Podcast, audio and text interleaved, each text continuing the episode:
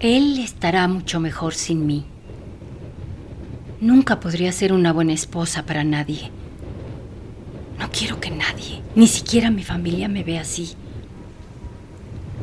Podrían quemar mi cuerpo, cremarlo.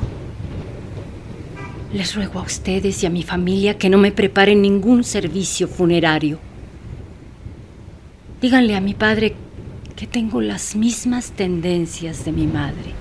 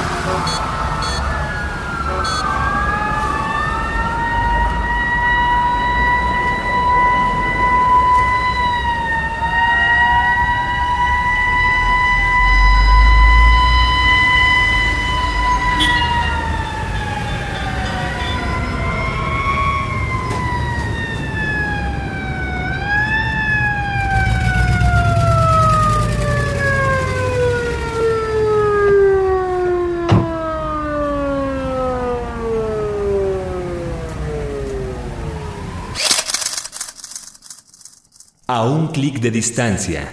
Imágenes, imágenes sonoras. El primero de mayo de 1947, Evelyn McHale, de tan solo 23 años de edad, saltó desde el piso 86 del Empire State. Una chica norteamericana común y corriente, que decidió quitarse la vida como muchas otras personas, saltando de uno de los edificios emblemáticos de la ciudad de Nueva York. Una muerte que fue capturada y preservada para siempre en el instante fotográfico.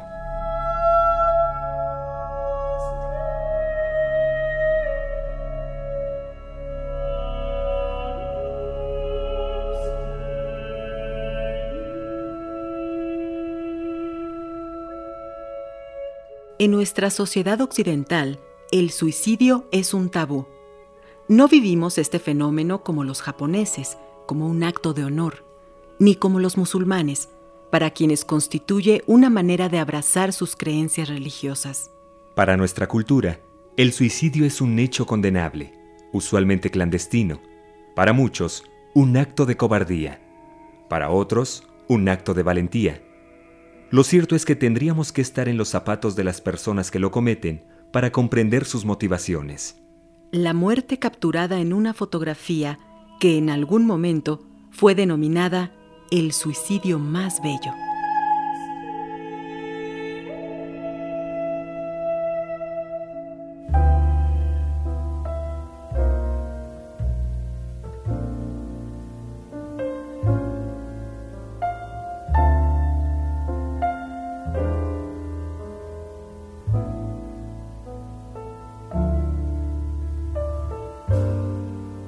Evelyn McHale era la sexta hija de los siete que tuvo un matrimonio de Berkeley, California. Alrededor de 1930, su madre abandonó a la familia y su padre los llevó a vivir a Tuckahoe, Nueva York. Tras terminar sus estudios de preparatoria, Evelyn ingresó a las Fuerzas Armadas y al terminar la guerra se fue a vivir con su hermano y su cuñada a Baldwin, también en Nueva York. En esa época comenzó a trabajar como asistente de contabilidad para una empresa de Manhattan.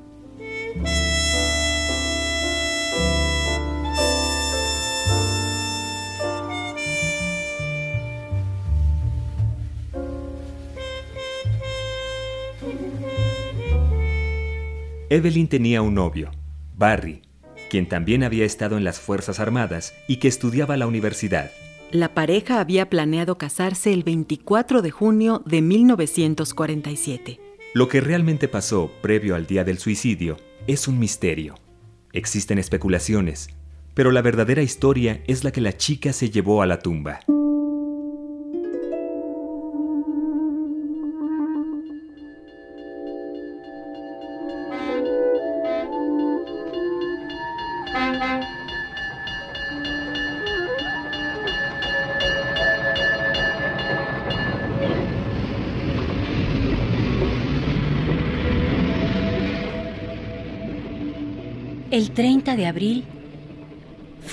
A Barry por su cumpleaños a la universidad en la que él estudiaba.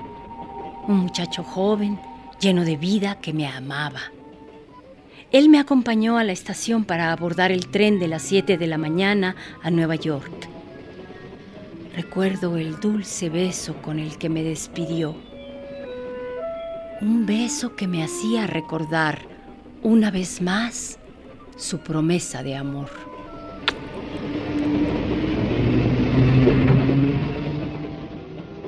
¿Qué habrá pensado Evelyn en ese trayecto de una hora hasta la ciudad de Nueva York? ¿Qué cosas habrán pasado por su mente?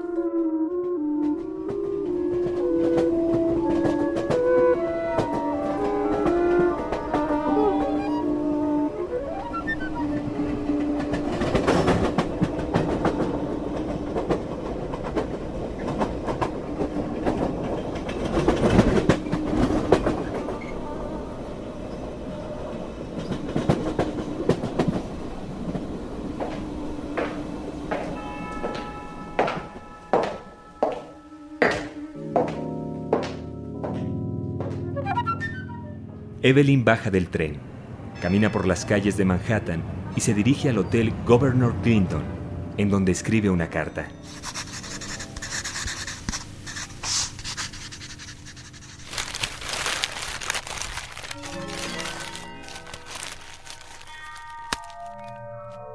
Lleva su bolso con unos pocos dólares y un estuche de maquillaje que contiene algunas fotografías familiares.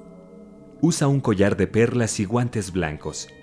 A medida que camina, se pone una mano en el bolsillo de su chaqueta y siente la carta que acaba de escribir. El abrigo es de paño de lana, su favorito, de color gris claro.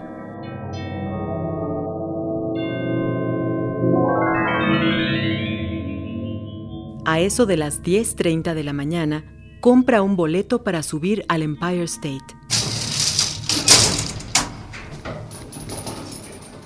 Toma el ascensor hasta el mirador del piso 86 del edificio. Solo hay una pequeña valla y más de 300 metros de distancia entre ella y las calles de la ciudad.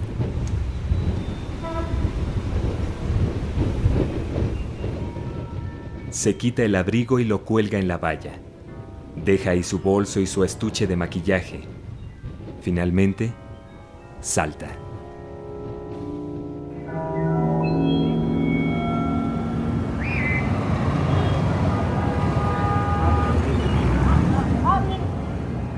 Las 10.40 de la mañana, un policía que dirigía el tráfico en la calle 34 y la Quinta Avenida ve una mascada blanca flotando hacia la calle desde alguno de los pisos del Empire State.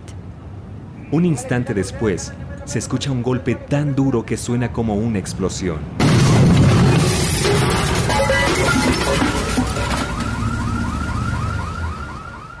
Evelyn cae sobre una limusina perteneciente a la ONU que se encontraba estacionada en la calle 33. El conductor se había bajado a comprar algo en una farmacia cercana, por lo que se salvó de milagro. Robert C. Wiles, un estudiante de fotografía que se encontraba cerca del lugar, se aproximó y quedó impactado con lo que vio. La fotografía que tomó en ese instante se convirtió en un ícono de la época y en un símbolo de las personas que saltaban desde el mirador del Empire State para quitarse la vida. Pero también se volvió un símbolo de la muerte bella, delicada y serena, que a pesar de haber sucedido de manera tan impactante, muestra a una mujer que luce tranquila, como dormida.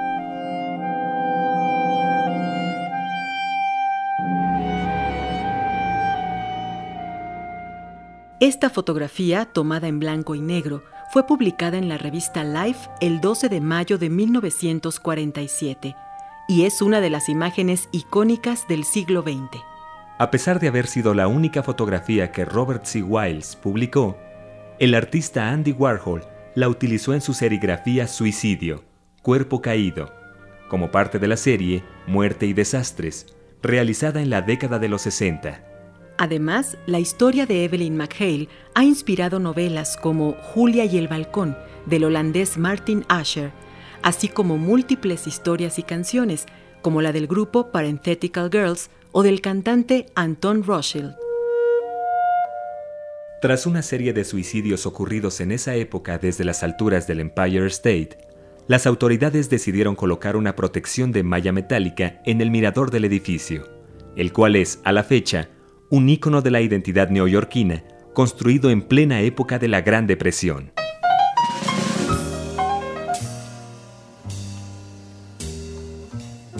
Son pocos los datos de este rompecabezas que nos hablan acerca de los motivos de Evelyn para quitarse la vida. Se ha hablado de celos por parte de su novio, quien no se sentía cómodo con que la chica trabajara en Manhattan en un ambiente ejecutivo. Se sabe que Evelyn era una mujer inteligente, moderna, con ambiciones profesionales, independiente, que sin embargo amaba a su novio. Existía en ella una dualidad que se contradecía. También se sabe que no quería ser la esposa sumisa que su madre le había enseñado a ser cuando era niña. Pero también estaban los convencionalismos sociales y las presiones que la orillaban a aceptar una propuesta de matrimonio con la que quizás no estaba convencida del todo. Esa última visita a Barry no fue lo que esperaba. Se notaba que se sentía incómodo con mi trabajo, mis compañeros, las personas que me rodean. Me pidió que dejara de trabajar en cuanto nos casáramos.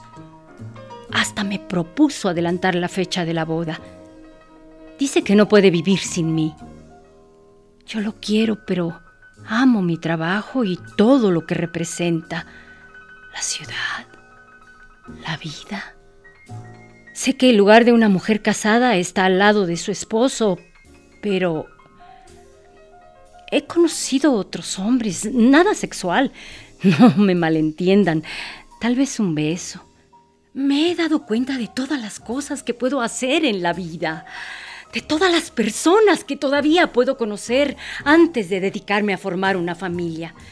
Me dan ganas de huir, de salir corriendo, de gritar y sacar esta frustración que siento. Estoy atrapada y no sé cómo salir de esto.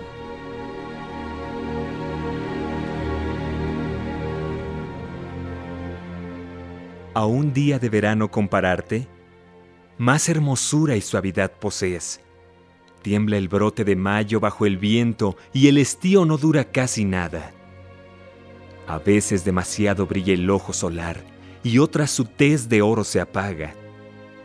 Toda belleza alguna vez declina, ajada por la suerte o por el tiempo. Pero eterno será el verano tuyo. No perderás la gracia ni la muerte se jactará de ensombrecer tus pasos cuando crezcas en versos inmortales.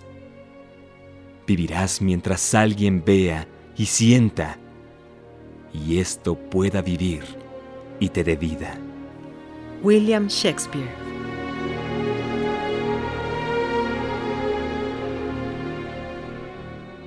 Evelyn está acostada con las piernas extendidas y cruzadas en una maraña de lámina oscura y retorcida, así como de vidrio granulado que se amolda a su cuerpo. El fotógrafo se coloca en el extremo en el que se encuentra la cabeza de la chica, quien luce hermosa y elegante, tranquila, en reposo. Sus manos enfundadas en guantes blancos, sus puños cerrados. El izquierdo sostiene el collar de perlas que rodea su cuello. Sus pies no llevan zapatos, y sus medias están rotas, enrolladas en los tobillos. El pie izquierdo desnudo. Su falda acomodada de tal forma que no deja ver más allá de las rodillas. El rostro luce plácido, la boca ligeramente abierta y coloreada con lápiz de labios. Los ojos cerrados en un sueño que durará para siempre. No hay señal de trauma corporal ni de sangre. La posición del cuerpo es apacible, pareciera que descansa entre una oleada de lámina, que la acoge como si se tratara de una cama con sábanas de satín. En la parte superior de la fotografía vislumbramos la ciudad, parte de la fachada de un edificio. Cabezas de personas, algunas con sombrero o con gorra de policía. Testigos del impacto que no acaban de comprender qué es lo que sucedió. Por el ángulo de la fotografía, sabemos que ellos no pueden ver la imagen de Evelyn esa está reservada para nosotros. Muerte y belleza conviven en la chica. Un suicidio inmortalizado en una fotografía que aún resulta impactante por su armonía, por la composición fortuita y accidental de sus elementos. La serenidad alcanzada en un salto eterno. A un clic de distancia. Imágenes, imágenes sonoras.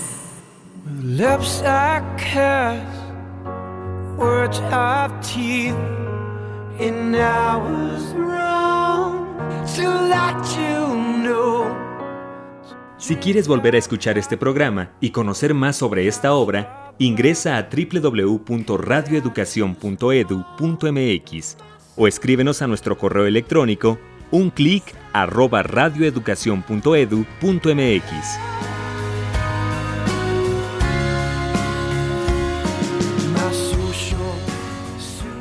Capturando esta imagen sonora, Francisco Aguilar, Elizabeth Galvez, Rafael Méndez, Ana Pueblita, Marta Aura, Juan Carlos Díaz, Mari Carmen García y Laura Elena Padrón para Radio Educación.